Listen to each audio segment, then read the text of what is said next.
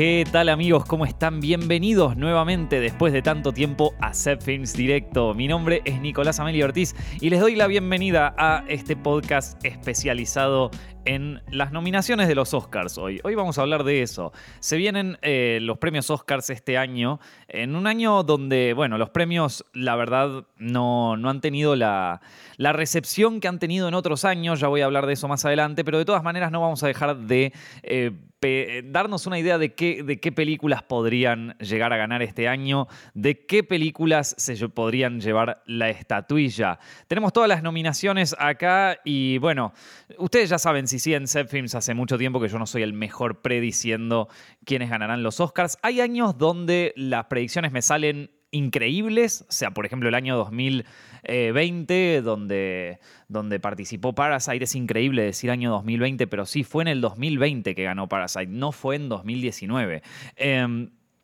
Bueno, ahí nos fue bastante bien con las predicciones, pero hubo otros años donde directamente no, no pegamos ninguna. Y hay veces donde eh, las películas que están nominadas y, lo que termina eligiendo la academia no, nos sorprende bastante, vamos a decirlo así.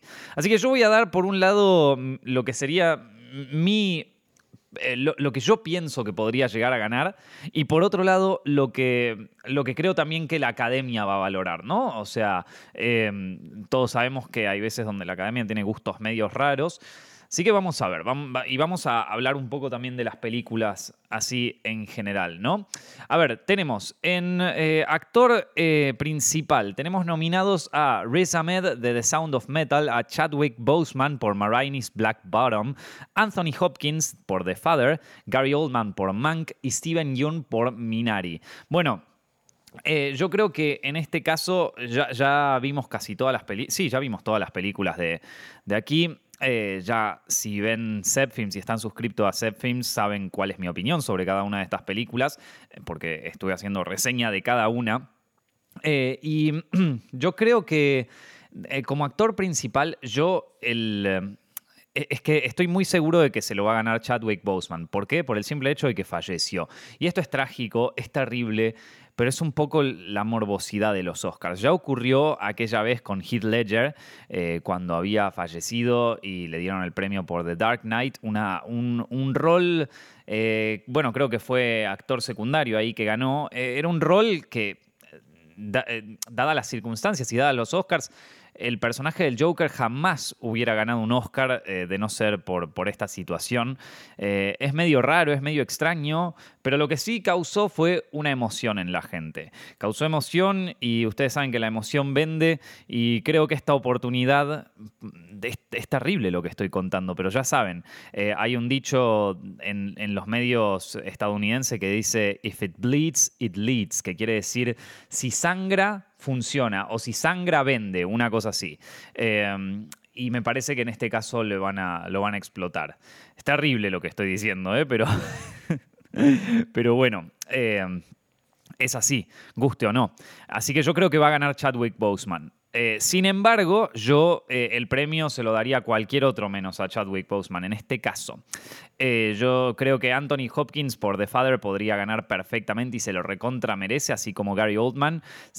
por más de que, bueno, ya son dos actores súper consagrados, ¿vieron? Entonces es como que si ganan, digamos que, bueno, a ver, que, pueden ganar perfectamente, lo tienen súper merecido, pero sería como la premiación obvia en este caso. Si yo tuviera que dar el Oscar, se lo daría a Riz Ahmed por The Sound of Metal, que ha hecho un trabajo espectacular, o a Steven Yeun por Minari, que también, ah, bueno, ahí creo que es uno de sus mejores papeles principales. Por más de que Minari es una de mis películas menos favoritas de los Oscars, es una película que a mí me gustó mucho, pero que, que es una película más para ver en un festival, disfrutarla y recomendarla a sus amigos. No sé si es tanto para nominar a un Oscar. Sin embargo, es una película que, a mí me gustó mucho y Steven Yeun, digamos que hace un papel espectacular. Yo creo que, sí, yo, yo, yo se lo daría a alguno de esos dos, pero más que nada para, para incentivar cierta variedad. En realidad, después tenemos a dos titanes como Anthony Hopkins y Gary Oldman, que bueno, ya directamente eh, la rompen, ¿no? Eh, es, eh, es, particular en estos Oscars, en esta ceremonia, el poco interés que hay sobre estas nominaciones. Y quizás ustedes me pueden orientar un poquito en esto, porque bueno, yo al estar medio metido no solamente en el mundo de del cine así, también, bueno, estoy metido en otros proyectos y también eh, vengo cubriendo un poco los Oscars, incluso a veces para, para eh, los canales eh, emisores de los Oscars durante ya varios años. y, este año la verdad es que noto que hay un, un interés nulo casi por los Oscars. normalmente en Zepfilms nosotros subimos los, los videos relacionados con los Oscars y, y explotan un poco de visitas. este año creo que fue la, menor cantidad de visitas que hemos tenido en videos en, nuestra historia, en, comparativamente, ¿no? O sea, con, el resto de, la performance de videos del canal. Es, es tremendo. Em, y, me parece sorprendente, ¿no? Porque, eh, digo, el año pasado, 2020, el, eh, el, interés que había por los Oscars era devastador, en el sentido de que todo el mundo estaba hablando de Parasite, todo el mundo estaba hablando de, bueno, de Joker, eh, de las películas nominadas, eh, hasta, hasta, amigos míos que no ven que no ven películas, de repente se empezaron a interesar por las pelis de los Oscars.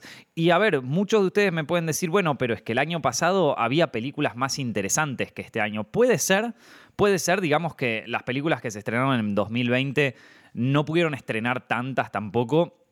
Sin embargo, yo creo que, sobre todo en las nominaciones a Mejor Película, hay grandes películas y hay muchas películas que se pueden debatir eh, casi al mismo nivel que Parasite. Es cierto, Parasite fue una película espectacular, estuvo en mi, número uno de películas de, 2019, así que no, no, les voy a decir que, que no es una película fantástica, pero yo creo que muchas películas de las nominadas acá también son muy interesantes y me parece que es un tema más de que no se le quiso hacer este año mucha publicidad a los Oscars, o, no, sé, no sé, quizás eh, los miembros de la academia no están muy seguros de cómo va a ser la ceremonia, entonces no quieren darle demasiada presencia.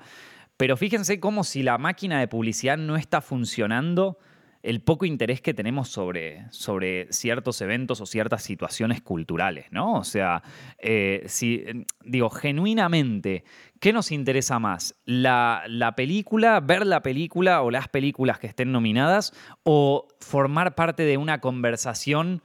que de algún, de algún punto notamos acá que está medio armada en el sentido de que, y, y, esto también ocurre con muchas películas, ¿no? O sea, hay una máquina publicitaria detrás que es la que le da empujón a todo esto. Una máquina publicitaria que estamos hablando de millones y millones que se invierten para que el tema de conversación durante cierto determinado tiempo sean los premios Oscars o para que sea durante cierto tiempo, fíjense, vamos, vamos a dar un ejemplo que, sucedió hace poco, ¿no? La, el Snyder Cut, la película de, de, Liga de la Justicia. Durante una semana era de lo único que se habló en el mundo del cine.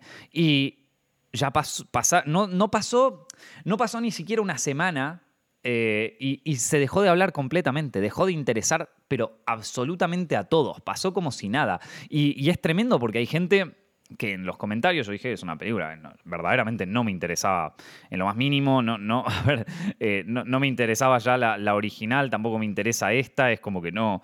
Mm, y la gente diciendo como, pero ¿cómo te atreves a decir eso? Pero como que estaban poniendo su alma en esta película, estaban poniéndola como el evento del año y ya se olvidaron.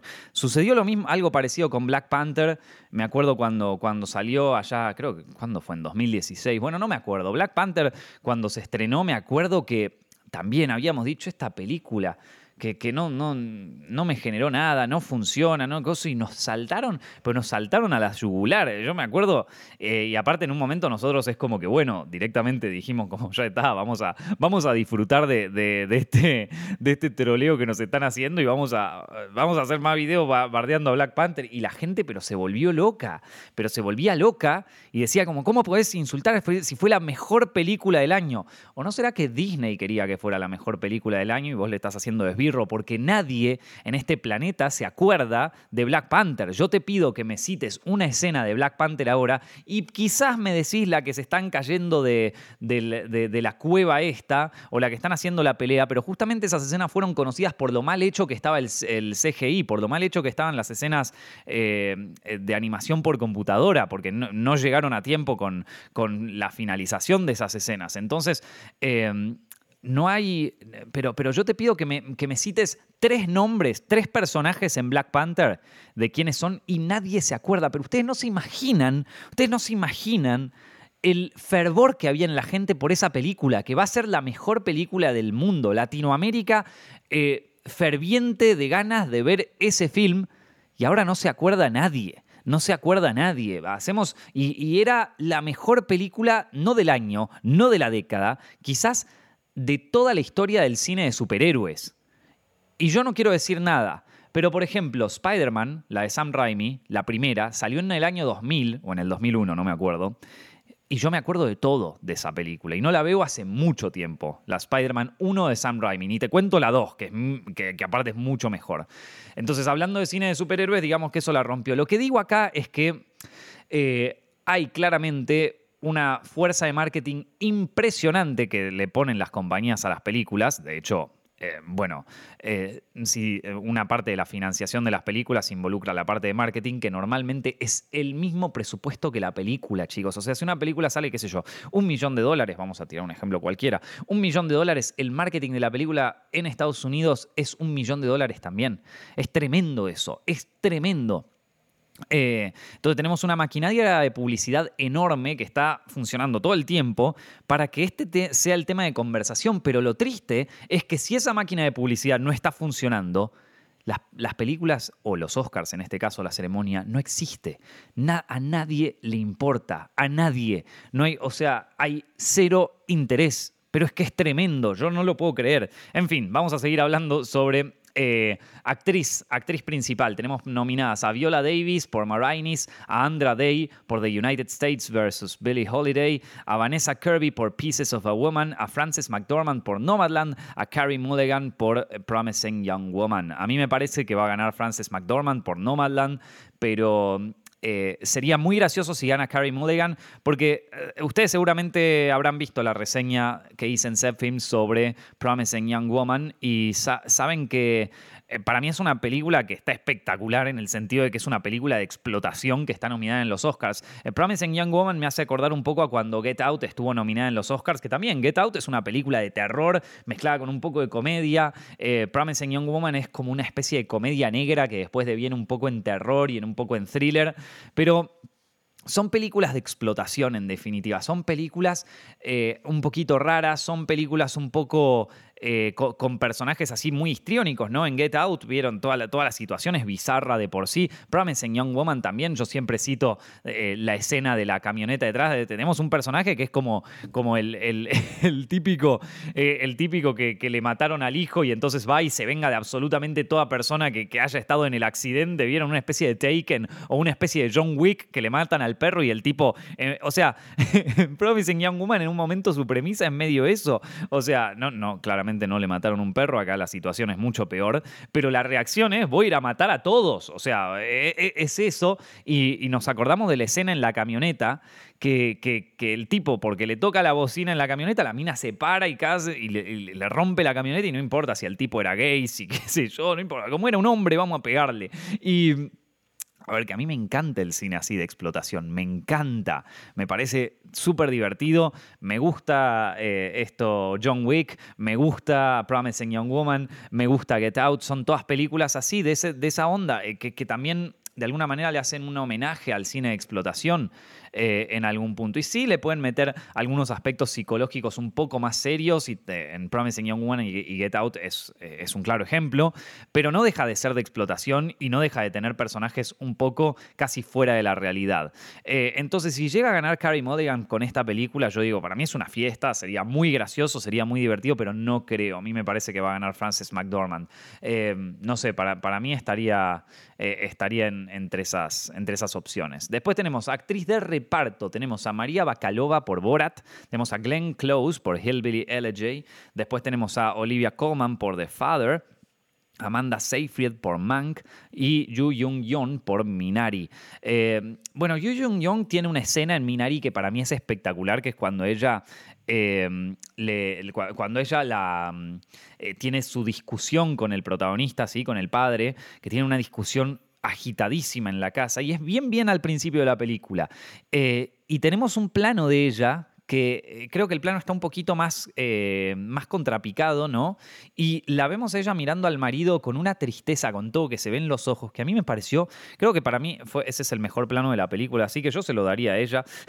Probablemente creo que se lo vaya a ganar Olivia Colman por The Father, porque también hace un, papel impresionante. Si lo llega a ganar María Bacalova, dudo que lo gane por Borat, pero porque primero las comedias nunca ganan Oscars, muy pocas veces, eh, pero sería muy gracioso si lo llega a ganar. Sería gracioso porque María Bacalova tampoco es que es una actriz así ultra conocida. Eh, y, la película que hizo, la verdad que la actuación que hizo está bastante buena. Eh, o sea, ha, hecho una actuación bárbara al punto, al punto de que ha dejado a un político estadounidense muy mal parado. Muy mal parado. Entonces, eh, no sé, a mí me parece que, que puede funcionar muy bien. Eh, ella ahí, pero, pero dudo, que, dudo que se lo den. Para mí, si tengo que apostar, yo me tiraría más a que se lo va a ganar Olivia Colman pero puede ganar también, eh, o sea, yo se lo daría a Yu Young Young por, por Minari, que, también me pareció espectacular.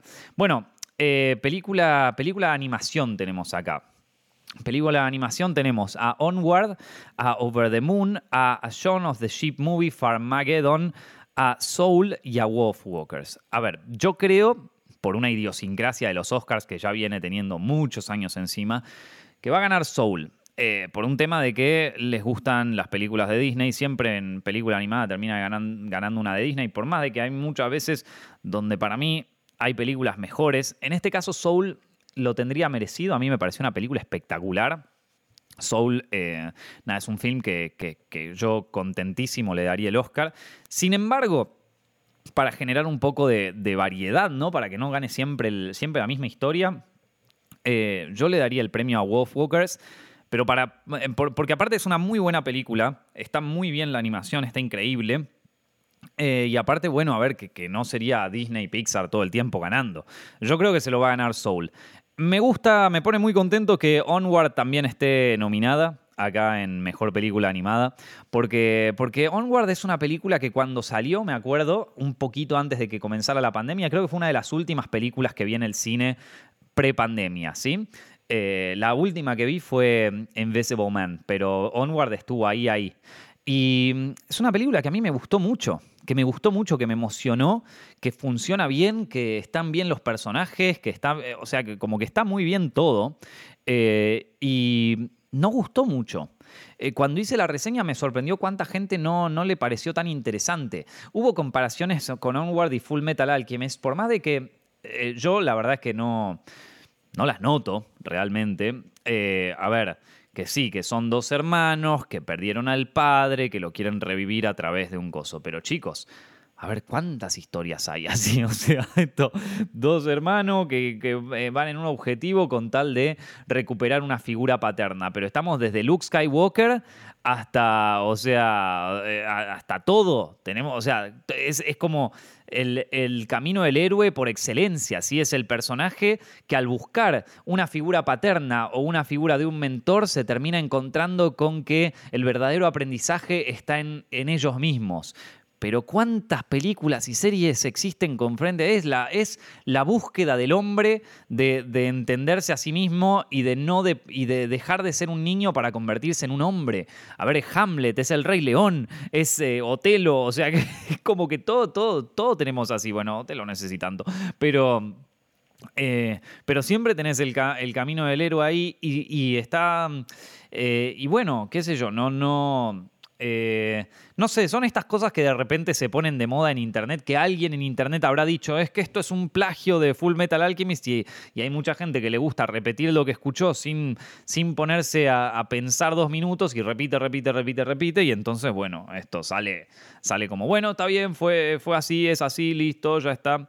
Eh, pero para mí Onward es una película buenísima. Ah, dicho sea de paso, eh, la, película Onward, de hecho, el, el guion se le ocurrió a al, director o al guionista, no me acuerdo. eh, o, a, uno de los productores se le ocurrió basada en su infancia, porque su padre había fallecido, eh, y en su infancia con, su hermano, eh, y, cómo pasó él el duelo, ¿no? Entonces, para, para, agregar al plagio de Full Metal Alchemist, ¿no? O sea, vos imaginate, sos un tipo que te mataste haciendo una... o sea, que, estás volcando toda tu experiencia personal con tu padre que falleció y toda tu historia personal con tu hermano y cómo esto te, te acercó un poco más a tu hermano y qué sé y te viene un tipo y dice, esto está copiado de un anime. Bueno, que, esto no es para desmerecer Full Metal Alchemist. Ustedes saben que, es una de mis series preferidas, Full Metal. A ver, yo, eh, una de las cosas que me hizo fan del anime en mi vida fue Full Metal Alchemist. O sea, a mí me gustaba mucho el anime de chico, me encantaba. Tengo un podcast dedicado exclusivamente al anime. Pero digamos que el, disparador de mi fanatismo por el anime durante mi adolescencia, eh, más precisamente entre los 13 y los 15 años, fue Full Metal Alchemist. O sea, eh, yo vi Full Metal Alchemist cuando iba, a medida que iba saliendo, a medida que iban saliendo los episodios. Eh, así que, y, después, y después de ver Full Metal Alchemist, me compré los mangas por al tremendo fanático y vi Full Metal Alchemist Brotherhood. O sea, esto eh, a mí me encanta Full Metal Alchemist, ¿no? No, no estoy desmereciendo una cosa, pero bueno, me pareció raro. La cuestión es que ahí está, Onward. Eh, yo se lo daría porque me encantó, pero creo que va a ganar Soul. Eh, igual está bueno que esté nominada, porque era una película que para mí estaba muy, muy desvalorada. Es una de mis películas preferidas de Pixar, la verdad. cinematografía o dirección de fotografía, como prefieran, están nominadas Judas and the Black Messiah, Mank, News of the World, Nomadland y The Trial of the Chicago Seven. Em, acá aparece una de mis películas favoritas, que es Judas and the Black Messiah. Si yo hubiera visto esta película en el año 2020, lamentablemente no la vi en, 2020, pero si la hubiera visto aquel año, se, hubiera sido una de mis películas preferidas del 2020. Si no estaba en el primer puesto. Me encantó Judas and the Black Messiah. Y tiene una gran fotografía, la verdad que podría ganar. Yo creo que va a ganar Nomadland porque Nomadland, eh, digamos que maneja una fotografía un poco más compleja, que eh, es eh, cómo filmás vos eh, todo el Estados Unidos rural. Y me parece que está muy bien filmado. Estamos hablando de eh, algo que no se suele filmar mucho en Estados Unidos. Por más de que Estados Unidos tiene uno de los algunos de los paisajes más impresionantes de la historia del cine que han sido retratados en el western infinidad de veces, distintas zonas, distintos mundos del Estados Unidos rural que muy pocas veces aparecen en pantalla. Bueno, en esta película están retratados de una manera espectacular y por momentos, a ver, si bien a mí me hace acordar mucho a Easy Rider esta película, sí, la película de 1969 con... Em, con Fonda y Jack Nicholson em, y con eh, eh, Dennis Hopper. Esto eh, también me hace acordar mucho a las películas de los años de fines de los 60, la, de Bob Raffleson, esta Five Easy Pieces, o sea, me lleva mucho a esa época, pero también nos lleva un poquito al western, al western por sus paisajes y por el personaje eh, vagando por, por el eh, por, un mundo que no lo comprende tanto, ¿sí? Es una especie de antihéroe, antiheroína, ¿no? Constante, que, que, vaga por ahí, que, o sea, tiene como eh, la esencia del western, pero en un ámbito sesentero en eh, nuestra época. Eso es espectacular, eso me pareció fantástico. y todo eso está retratado con una fotografía que la verdad me parece impactante. Así que yo creo que va a ganar Nomadland.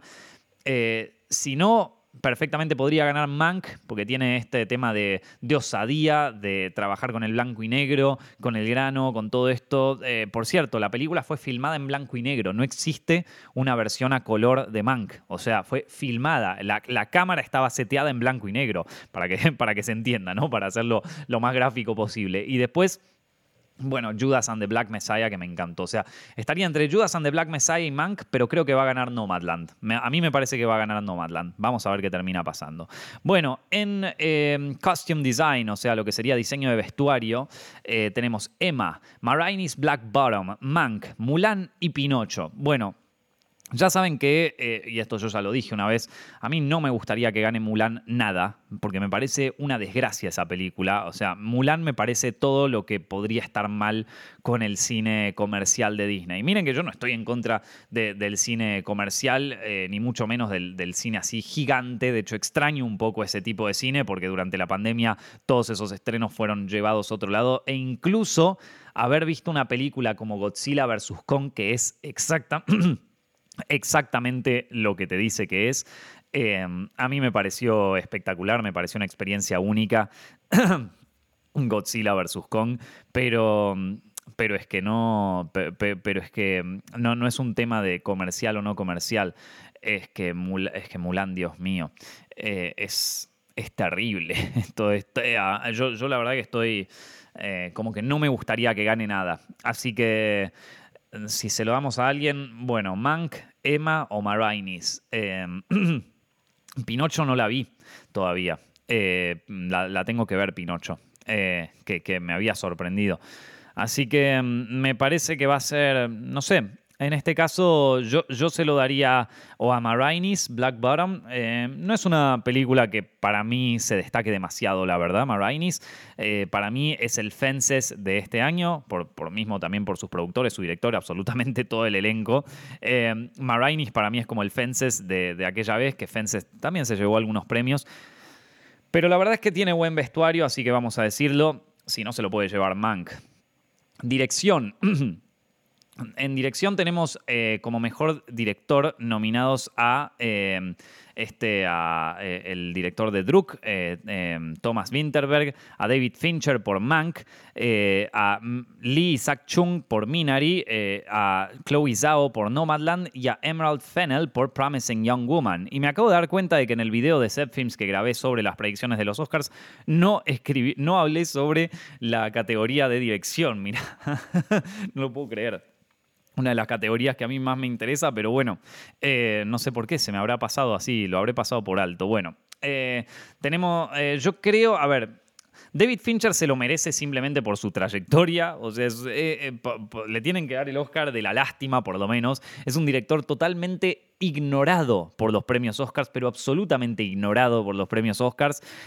Un director que para mí la rompe, que ha hecho algunas de las mejores películas, no de los años, sino de las décadas. Estamos hablando de eh, The Social Network, estamos hablando de Seven. Es un director con una trayectoria impresionante, gente. Eh, no sé, esto Zodiac, ¿cuántas películas ha hecho? The Game, que para mí no es de sus mejores películas, pero entiendo que a muchas, a muchas personas les encanta. Eh, otra película no tan buena de David Fincher es Panic Room, pero tenemos Fight Club, por ejemplo, que es, así también, la, pegó y la rompió. O sea, Digamos que David Fincher está muy activo desde, desde, los años 90 hasta acá, ya son tres décadas eso, y, ha hecho enormes películas. Yo no sé por qué todavía no le dan un Oscar, así que sería un buen momento para que se lo den. Después tenemos Minari de Lee Isaac Chung. Eh, yo no se lo daría, pero no porque no me parezca que esté buena, ¿eh? me parece espectacular Minari. A mí, a mí me gustó mucho, pero ya les digo, eh, al lado de las otras películas está. Es, como que no, no, no, está a la altura para mí, Minari. Por más de que, de que está muy buena, ¿eh? Yo la pasé bien viéndola. Si lo hubiera visto en un festival de cine, la recomendaría muchísimo, me gustó, pero, pero es que para, para mí eh, el resto están eh, están mucho mejores. Después está Nomadland, eh, Chloe Zhao como ganadora, como nominada, perdón, y Promising Young Woman, Emerald Fennell como posible, como posible ganadora también. Em, a ver, de acá me parece que se lo deberían dar a David Fincher, por esto que les acabo de mencionar. Puede ser que lo gane Chloe Zhao por Nomadland. Em, pero bueno, eh, después el resto la veo complicada. Eh, a pesar de que eh, Druk, Another Round de Thomas Winterberg a mí me pareció increíble.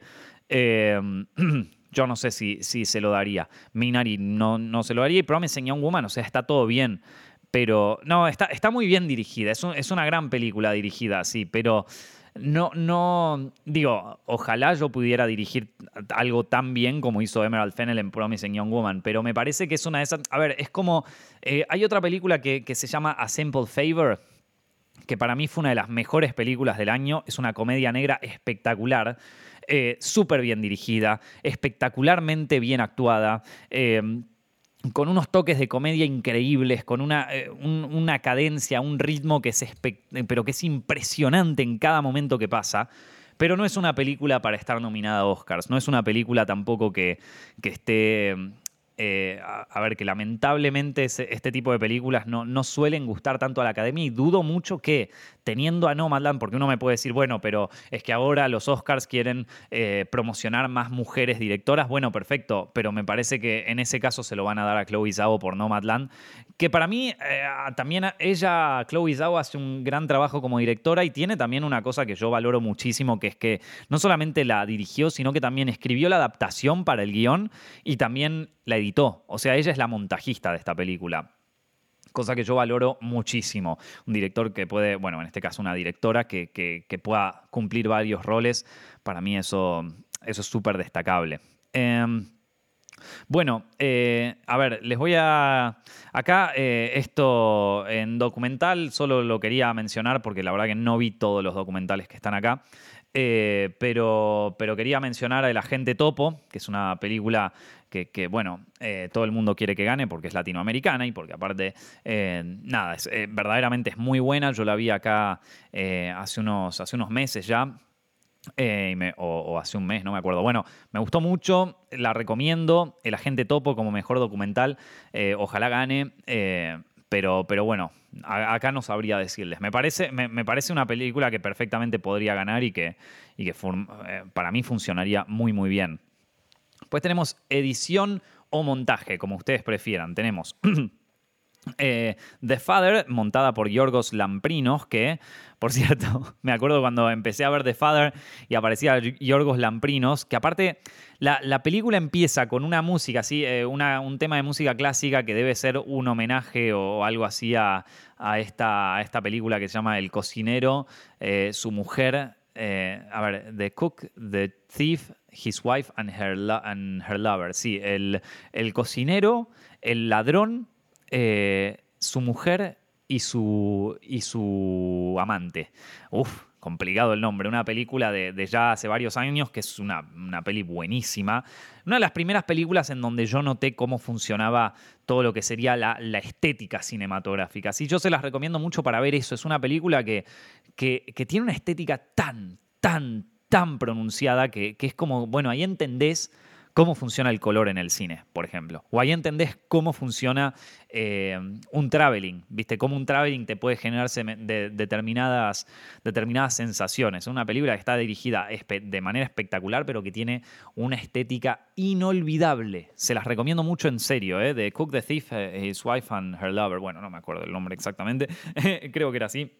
Em, bueno, y, The Father empieza con eh, la misma canción, la, misma canción de esto. Y, esa onda es muy Yorgos Lántimos. Entonces, cuando yo vi que decía Yorgos Lamprinos, dije, para. Como que eh, pensé, que decía Yorgos Lántimos y digo, como, para, que, que se puso de montajista este tipo. ¿Cómo? Y no, no, no, al final me confundí. Pero bueno, nada, hubiera sido algo, algo gracioso. Eh, Chloe Zhao para Nomadland, como les dije, eh, contento de que una directora también sea montajista, eso se, se aprecia muchísimo. Promising Young Woman, Frederick Troloval está nominado ahí, Sound of Metal y The Trial of the Chicago Seven. Em, otra que podría llegar a, ganar Nomadland también, eh, si se la ganara, me, parece, me, parecería justo eh, también dárselo a ella por todo esto que mencioné recién. Pero yo creo, o sea, si yo tuviera que dar el Oscar, se lo daría a The Father. ¿Por qué se lo daría a The Father? Porque a mí me parece que en The Father es una de las de, todas las películas nominadas acá, es la película donde el montaje, donde la edición eh, narra, donde cada elección de plano y cómo está eh, armado con respecto al resto de las escenas, narra más sobre la historia y nos cuenta más sobre la historia y donde el montaje de, algún de alguna manera invisible se hace visible. Y eh, esto que acabo de decir es una estupidez tremenda, pero, pero a ver, ¿cómo lo explico? A ver, eh, tenemos el plano de, de cuando ella que, a mí me dejó anonadado, que es como una especie de efecto Kuleshov en película, que es cuando, cuando tenemos la, escena que, que, es el mismo plano, pero contextualizado en los, las siguientes escenas. En una, en una de ellas parece como que eh, la, la hija de Anthony Hopkins lo está ahorcando o que lo está maltratando al padre, ahí que está tirado sobre la cama. Y en la otra escena es exactamente el mismo plano, con exactamente el mismo movimiento, pero contextualizado en la escena parecería como que, va, no parece, se ve que ella está acariciándolo y que le está cantando. Entonces, cómo el mismo plano dentro de otros contextos puede significar distintas cosas. Y esto es lo que muchos conocen en los estudios cinematográficos como el efecto Kuleshov. Eh, este es un ejemplo de varios de, cómo el montaje cuenta la historia en esta película y me parece que si tuviera que dárselo a alguien, yo se lo daría a The Father. Esta, esta es mi opinión, gente. Eh, bueno, después tenemos eh, película internacional, que la verdad no vi, no vi todas las películas eh, nominadas a película internacional. sí Druk, que fue una de mis películas favoritas del año 2020, así que yo se lo daría a ella. Pero no, no. A ver, que puede llegar a ganar, porque no está nominada en otros lados y la verdad que la película es excelente esta película se iba a estrenar originalmente en el Festival de Cannes y a mí me parece que en el Festival de Cannes le hubiera ido muy, muy bien a Druk. Eh, lamentablemente no, no se pudo estrenar, no pudo tener la prensa que normalmente tienen las películas y ahí volvemos al tema de la máquina de publicidad, ¿no? Recuerden que eh, yo me acuerdo, por ejemplo, Parasite fue una, fue una película que se estrenó en el Festival de Cannes eh, y que a partir de ahí ya se empezó a correr la voz de que estaba en el Festival de Cannes, de que se había vendido a tal, de que lo habían comprado cosas. Claro, bueno, son las primeras noticias. Quizás hay muchos que no están tan, tan al tanto del Festival de Cannes, pero ya se empieza a generar la bola de Parasite y ya se empieza a generar la bola de estas películas que están muy buenas y que las tenés que ver y que qué sé yo, desde desde casi un año antes del Oscar, ¿vieron? Eh, entonces ese tipo de cosas ayudan a... Viste, cuando vos decís, bueno, ¿y, ¿y, por qué se hacen festivales de cine? Bueno, por justamente esto, porque si no la actividad cinematográfica a nivel prensa, vamos a decirlo en este caso, porque esto ya no es tanto publicidad, sino es más bien prensa también, eh, empiezan a morirse. Y entonces nos perdemos de, de grandes películas que salen en el cine y bueno, termina pasando esto. Yo creo que eh, Another Round o Druk eh, hubiera, que está protagonizada por Matt Smith, que el hubiera, hubiera, le hubiera ido muy bien en el Festival de Cannes y hubiera tenido una, una acogida más más ferviente eh, que, en otra, que, en otro momento. La verdad que tuvo mucha mala suerte ahí. Eh, así que ojalá que, gane por lo menos algún premio.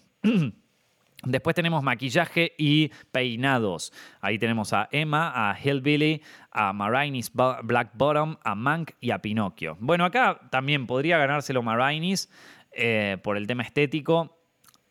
Pero bueno, también se lo puede ganar Mank. O sea, en, en, estos, en estos departamentos yo creo que lamentablemente, ¿no? Porque hay, hay, eh, hay artistas súper talentosos de maquillaje y de peinado que, hacen, que, hacen películas, o sea, que hacen películas modernas, que hacen películas actuales, que vos no te das cuenta del trabajo que hicieron, pero que han hecho un trabajo impresionante. Y lamentablemente todo lo que es maquillaje y peinado siempre termina ganando una película, normalmente una película de época. Eh, eh, lo, mismo ocurre también con, vestuario. Siempre, siempre termina llevando, va, siempre, ¿no? Pero en, la mayoría de los casos termina llevándose el premio una película que está ambientada en alguna época lejana.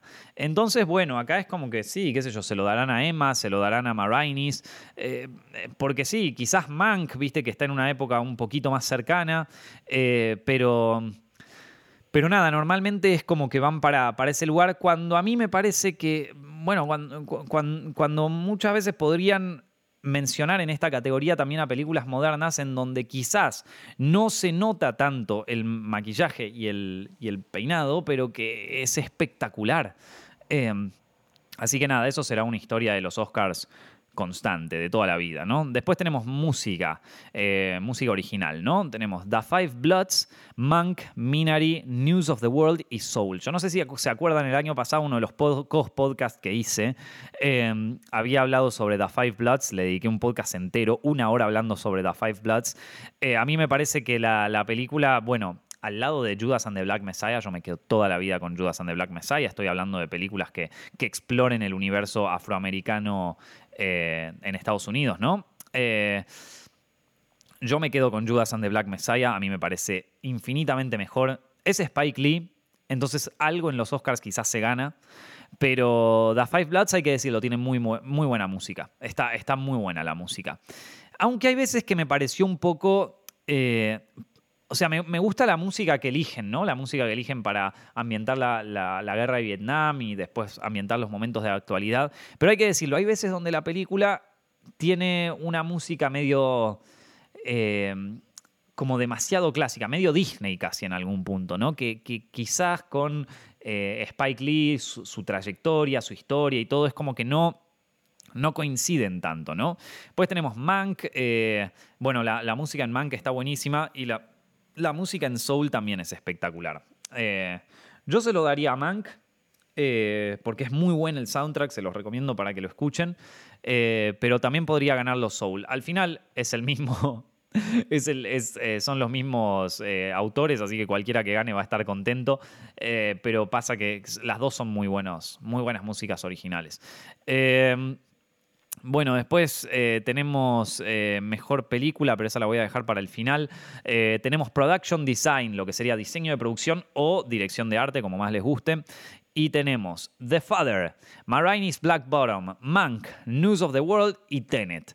Ustedes saben que Tenet a mí no fue una de mis películas preferidas del 2020, de hecho está muy por debajo de, lo que para mí sería eh, las, buenas películas de Christopher Nolan. Yo creo que, que Tenet es una de, sus peores películas. Eh, él ha tenido grandes, grandes films, ah, desde Inception hasta El Caballero de la Noche, hasta Batman Begins, hasta, bueno, que tiene una filmografía espectacular. Y Tenet, si bien puede ser interesante, puede ser divertida para muchos, no está a la altura de, lo que es la filmografía de Christopher Nolan. Em, para mí dio un paso atrás en su carrera con, este film. Pero, pero bueno, de todas maneras, algún premio le podrían dar.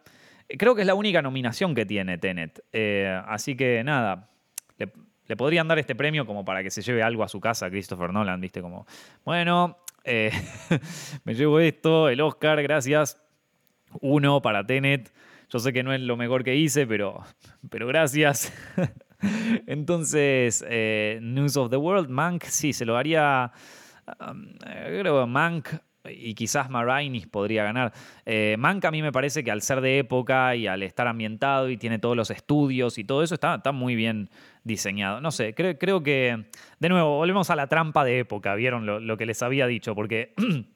El diseño de producción en The Father también está súper bien hecho. La casa de ese personaje eh, está, ambientada de una manera espectacular, eh, donde no necesita resaltar todas las cosas de época y todo eso, sino que simplemente está ahí acompañando y, nos cuenta, y cada lugar de esta casa nos cuenta cosas del personaje y de sus, eh, y de, bueno, de sus hijas y del resto. Yo creo que, que, bueno, también podría ganar en ese sentido pero em, no sé, yo se lo daría a Mank. Pero me parece que se lo podría llegar a dar a Tenet para darle algo a Tenet. Ojo, eso puede ser. Bueno, después tenemos sonido, eh, o sea, diseño de sonido, ¿no? Eh, Greyhound, Mank, News of the World, Soul y Sound of Metal. Acá lo tiene que ganar Sound of Metal porque es el, es el, corazón de la película. Eh, Mank también se lo podría ganar. ¿Por qué digo esto? Porque Mank ha sido bastante audaz en ir con una mezcla de sonido mono. O sea, fue con una mezcla de sonido como se hacía la, mezcla de sonido en, aquella época, en la época en la que está ambientada la película. Y eso, a ver, que a mí me parece muy audaz, me parece que es eh, algo que, bueno, que, no todo el o sea, que no todo el mundo se animaría a hacer, eh, que no sabes muy bien si va a funcionar y que sin embargo en la película funciona muy bien, eh, se oye increíble. pero es una decisión casi te diría experimental. Entonces se lo, se lo podría llegar a llevar por eso, pero, pero bueno, también digamos que la que más se lo merece acá es Sound of Metal. Eh, en ese sentido, es una película donde, donde justamente el sonido eh, cuenta la película. Y volvemos al, tema con, montaje y con The Father. ¿Se acuerdan? The Father les dije eh, que para mí en The Father el montaje narra la película. Bueno, acá en Sound of Metal el sonido narra, que en todas las películas el sonido narra, pero acá en Sound of Metal digamos que es una parte crítica para la trama, vamos a decirlo de esa manera. Efectos visuales tenemos Love and Monsters, The Midnight Sky, Mulan, The One and Only Ivan y Tenet. Acá otro, otro que se lo podría ganar Tenet, sí, me parece que entre Production Design y, o sea, diseño de producción y efectos visuales, Tenet tiene más posibilidades de ganar efectos visuales. Porque la verdad que los efectos visuales en Tenet están espectaculares. Christopher Nolan también tiene eso, que, que hace algunos efectos especiales que, que es que que simplemente son apasionantes no por su complejidad, porque si vos ves, a ver, que, que vos ves los efectos visuales de Inception y no es que nunca se hicieron ese tipo de efectos visuales. Incluso muchos de esos efectos visuales no son eh, hechos por computadora o hechos en CGI, sino que son efectos prácticos, o sea, eh, o sea utilizados en películas como 2001 Odisea del Espacio, ¿no? la, escena en, que ellos están en el pasillo y medio que pelean con la gravedad, con la gravedad mal. Bueno, eso es eh, Odisea del Espacio donde plantan la cámara en un lugar y, mueven el, set de acuerdo eh, a, cómo se mueve la gravedad. Entonces, bueno, ahí, ahí de esa manera funciona el truco. Eh, y, Christopher Nolan a mí me parece que es muy bueno eh, mezclando estas dos cosas, mezclando los efectos visuales en CGI con los efectos visuales prácticos, muchas veces generando movidas que son apasionantes, ¿no? Entonces yo creo que Tenet podría ganarlo ahí. Tenet, de hecho, tiene muy buenos efectos visuales, muy buenos efectos visuales que hacen con el retiming, ¿no? O sea, me, acuerdo, por ejemplo, en la escena del auto que entra y después va en cámara hacia atrás, pero otro va en cámara hacia adelante. Entonces, es como que. Eh, es, como que funciona funciona súper bien. Me parece que perfectamente podría, podría llevárselo. Eh, lo que sí, ojalá que no gane Mulan. Y ya sabemos por qué. Pero ojalá que no gane Mulan. es, lo único, es lo único que, le, les pedimos. Eh, en fin. Eh, voy a aprovechar este momento si ya se están viendo, están escuchando el podcast hasta acá. Quiero aprovechar para recordarles que ya está disponible nuestro curso de, cámara para, para, cine en Zepfilms. Eh, es un curso que lo vengo armando desde 2020, desde principios de 2020. En principios de 2020, antes de la pandemia, había grabado toda la parte, toda la parte didáctica ¿no? de este curso. Es un curso de cámara, sobre todo para aquellos que recién empiezan una carrera audiovisual y que quizás tienen una idea en la cabeza de lo que quieren hacer, de cómo quieren que se vea, pero por porque no saben algunas cosas técnicas, terminan limitándose a lo que pueden crear. ¿Vieron esas veces donde, qué sé yo, vamos a, dar un ejemplo básico, a dar un ejemplo bien simple? Cuando ustedes, por ejemplo, quieren... Eh, hacer un plano de un personaje, un primer plano, y que el fondo les salga fuera de foco y después están con la cámara y lo tratan de hacer, pero no funciona y no les sale y no, no encuentran la manera de, hacer que el personaje y el fondo salgan fuera de foco, que es eh, una, o sea, que el fondo le salga fuera de foco y el personaje le salga en foco, eh, es algo que, por ejemplo, yo me acuerdo cuando empezaba la facultad, eh, era algo que, a mí me preocupaba y que quería aprender cómo hacerlo y todo. Eh, pero claro, no sabía lo que era el diafragma, no sabía lo que era un lente, no sabía cómo funcionaba el lente y el diafragma unidos para poder generar esto que se llama profundidad de campo. Eh, y entonces no podía narrar mejor la historia por una limitación técnica, ¿no? O sea, por dar un ejemplo súper básico, ¿no? De esto, pero, pero también lo podemos aplicar al color, lo podemos aplicar a un montón de cosas. Entonces, en este, en este curso Justamente explicamos todas estas herramientas, pero no solamente la herramienta en sí, sino también eh, cómo poder aplicar esta herramienta a una narrativa. O sea, en qué sentido a un director le puede servir abrir el plano, cerrar el plano, abrir el diafragma, cerrar el diafragma. E incluso lo vemos en películas que, ya se han hecho y cómo, y cómo ha funcionado. Entonces me parece que, que sirve mucho para directores de fotografía que recién empiezan, pero también para directores para entender cómo la cámara les puede servir para contar mejor sus historias. ¿No? Y ese curso eh, ya está disponible, lo pueden encontrar en formacioncepfilms.com. Les repito, es formación, como formación, sepfilms.com. Todo junto, sin, o sea, sin tildes, o sea, formación sin tilde, formacioncepfilms.com, ahí lo pueden encontrar. Les agradezco mucho a todos los que ya lo vieron y, le dieron buenos comentarios. En serio, eh, ese tipo de cosas ayudan mucho y también eh, espero que también los ayuden a ustedes. O sea, justamente para eso, para eso los, los hago y es un curso que ya lo, lo, vengo trabajando desde principios del 2020 en donde grabé todo y después nos faltaba grabar todo lo que serían como los ejemplos. Pero claro, como nos, nos pegó la pandemia y, todo esto no, no lo pude grabar más. Eh, entonces quedó ahí en, un eterno, eh, en un, eterno parate y, finalmente lo pudimos, lo pudimos avanzar y pudimos hacerlo y quedó, para, para mí quedó muy, muy bien. Así que bueno, eh, sigamos con los Oscars. Eh, escritura, va, escritura, esto, mejor guion adaptado. Tenemos eh, The Father, Borat, Nomadland, One Night in Miami y The White Tiger. Yo creo que se lo va, este quizás se lo den a Nomadland también por Chloe Zhao. Y bueno, también se lo podría ganar The Father. The Father, por cierto, el eh, la, película está dirigida por Florian Seller, que Florian Seller, esta es su primera película, si no me equivoco. Quizás tenga otra antes, pero, pero esta es su primera película así eh, importante, grande. Y a mí me pareció genial porque parece que el tipo dirige de toda la, de toda la vida. Claro, el tipo en realidad también es escritor, es novelista y también es eh, director de teatro. Entonces, eh, claro, esto está basado en una de sus obras de teatro, si yo no me equivoco, pero parecería como que el tipo toda su vida hizo cine. Porque esta película es muy cinematográfica, como les dije, el tema del montaje y todo eso. Eh, y está muy pensada para cine. O sea, por ejemplo, vieron que hay algunas películas que, eh, qué sé yo, hablando de adaptaciones de obras de teatro, recuerdo una del 2020 que, que, no está nominada a los Oscars, pero que está muy buena, que se llama esta, la de. Ay, ¿cómo era que se llamaba? La de. Eh, de, ay, de, los, la de los amigos que se juntan en la casa. Ay, ¿Cómo se llamaba? De, bueno, ya me acordaré. Eh, nada, el, el, el personaje. Eh, el, actor que, que, suele interpretar a Sheldon Cooper en The, en The Big Bang Theory hace. Es que ahora no me acuerdo el nombre. Bueno, la voy a buscar en algún momento hacen un grupo de amigos que se juntan en una casa para celebrar y después todo se empieza a volver un poco más, eh, claro, un poco más nefasto, ¿no? Y, en esta película, eh, que está adaptada de una obra de teatro, parece eso, una obra de teatro filmada, ¿no? Eh, está, está, hecha con todas las convenciones más clásicas del cine, a pesar de que es de, 2000, de 2020. y esta otra, The Father, no te la imaginas como una obra de teatro. O sea, sí te la puedes imaginar como una obra de teatro, pero no de la manera en que está mostrada en esta película. Eh, cosa que en, la otra que les mencioné, que me encantaría acordarme el nombre, pero como estamos en directo y toda esa historia, no me lo voy a acordar. Em, nada, ocurre, ocurre esto, ¿vieron? Em, The Father podría ganárselo, mejor guion adaptado, y después, bueno, pero también se lo podría ganar Nomadland. Em, y después, eh, guion original, tenemos a Judas and the Black Messiah, Minari, Promising Young Woman, Sound of Metal y The Trial of the Chicago Seven.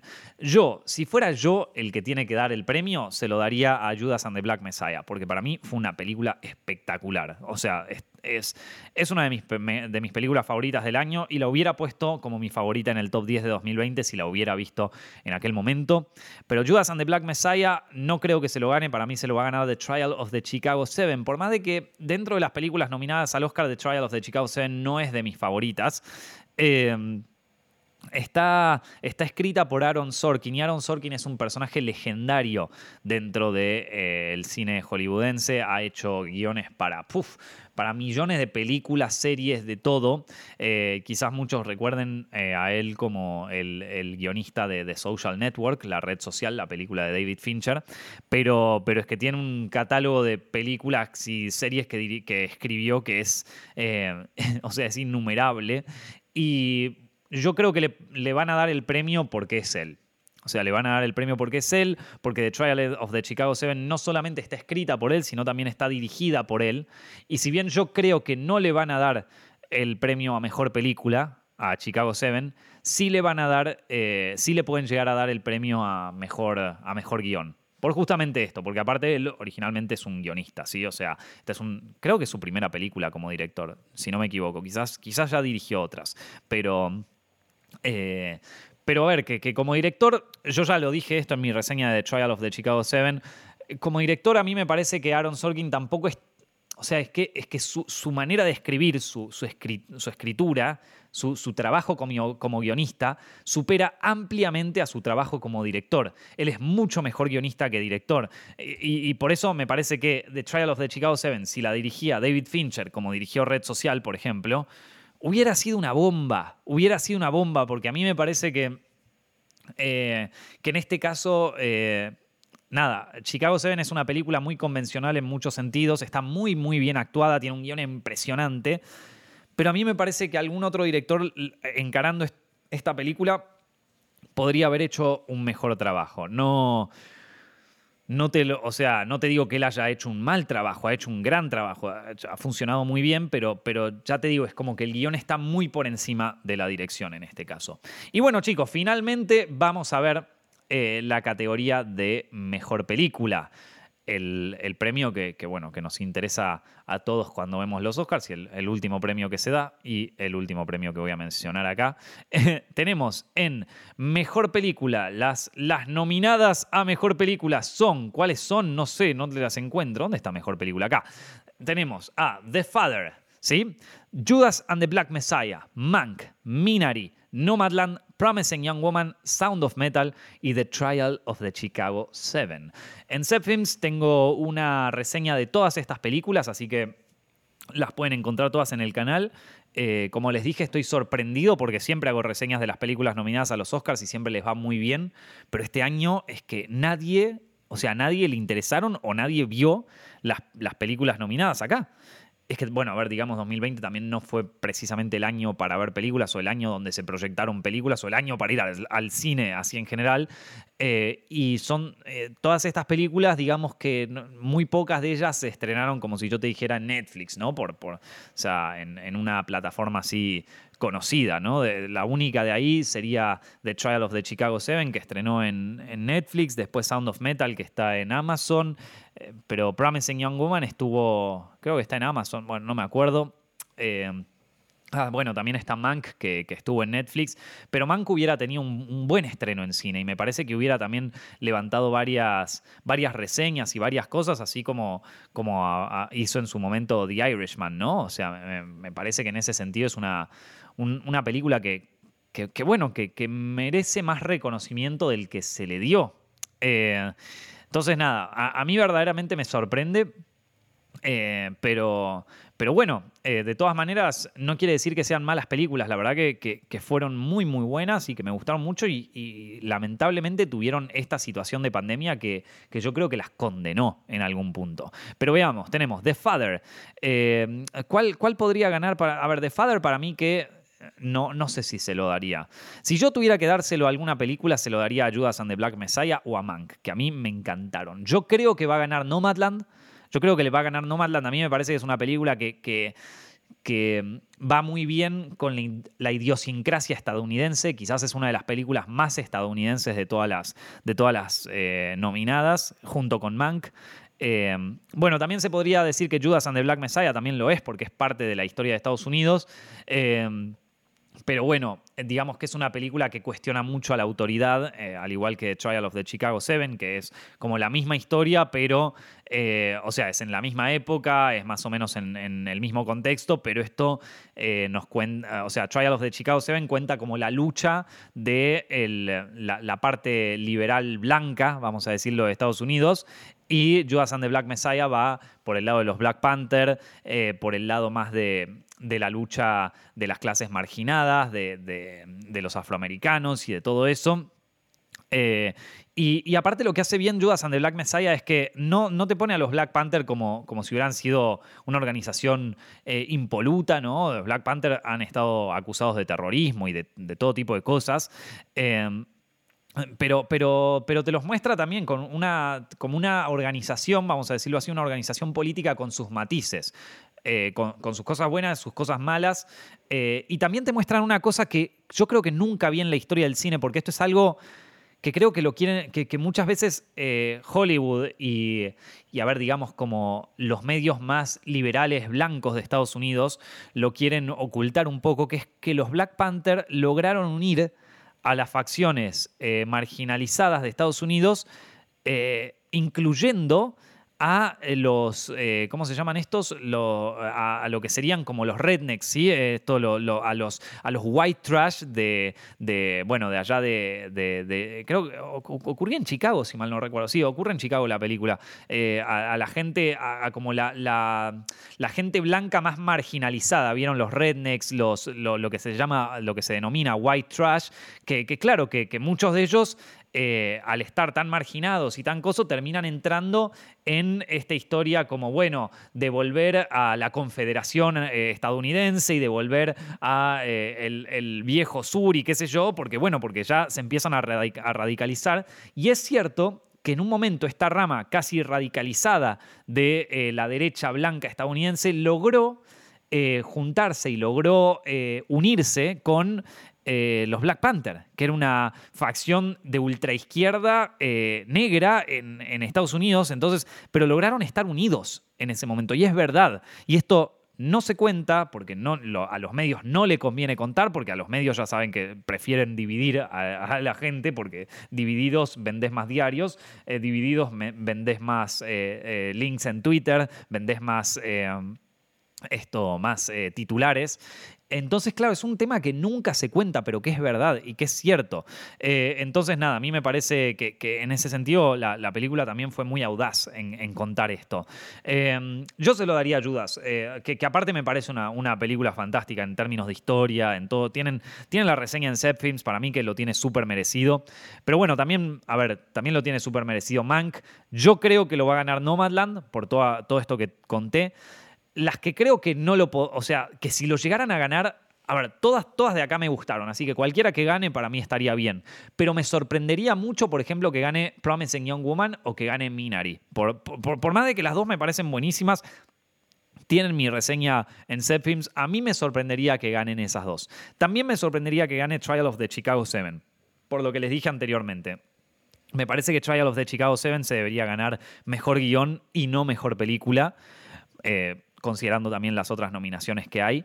Pero podría, o sea, esas tres si ganan, a mí me sorprendería mucho. Me sorprendería mucho y quedaría como, epa, esto, esto no me lo esperaba. Así que nada, eh, yo, yo se lo daría ayudas, pero eh, ya les digo, puede llegar a ganar Mank o puede llegar a, ganar Nomadland. Y si gana cualquiera de las otras, eh, me, sorprendería. Me sorprendería más las que les conté recién que si ganara The Father. Si gana The Father, digo, bueno, está bien. Eh, o si gana Sound of Metal. Sound of Metal me parece raro que gane porque es una película muy independiente, como para. Digo, es como que. Bueno, ahí ya están como más los temas comerciales hollywoodenses y qué sé yo. Pero bueno, también podría llegar a ganar. Em, a, mí me sorprendería. En fin, chicos, espero que hayan disfrutado de este podcast. Acá tienen todas mis predicciones de todas las películas nominadas y de todas las eh, distintas categorías. Si les gustó este podcast, no se olviden de, bueno, de suscribirse para ver más. Estamos en Spotify, en iTunes, en todas las plataformas de podcast que, que puedan escucharlo. Em, y bueno, si, si le pegamos a algún tipo de nominación genial. Eh, pueden decir que fui la persona que predijo los Oscars. Pero si no le pegué absolutamente nada, pueden hacer de cuenta de que este podcast jamás existió. En fin, chicos, espero que hayan disfrutado de esta, de esta sesión de una hora hablando sobre los premios Oscars, unos premios, una premiación que este año quizás no interesa tanto, pero bueno, que quería compartir con ustedes. No se olviden de recomendar este podcast a sus amigos, no se olviden de eh, escuchar los próximos podcasts que hagamos y eh, bueno, nada, nos estamos viendo en el siguiente.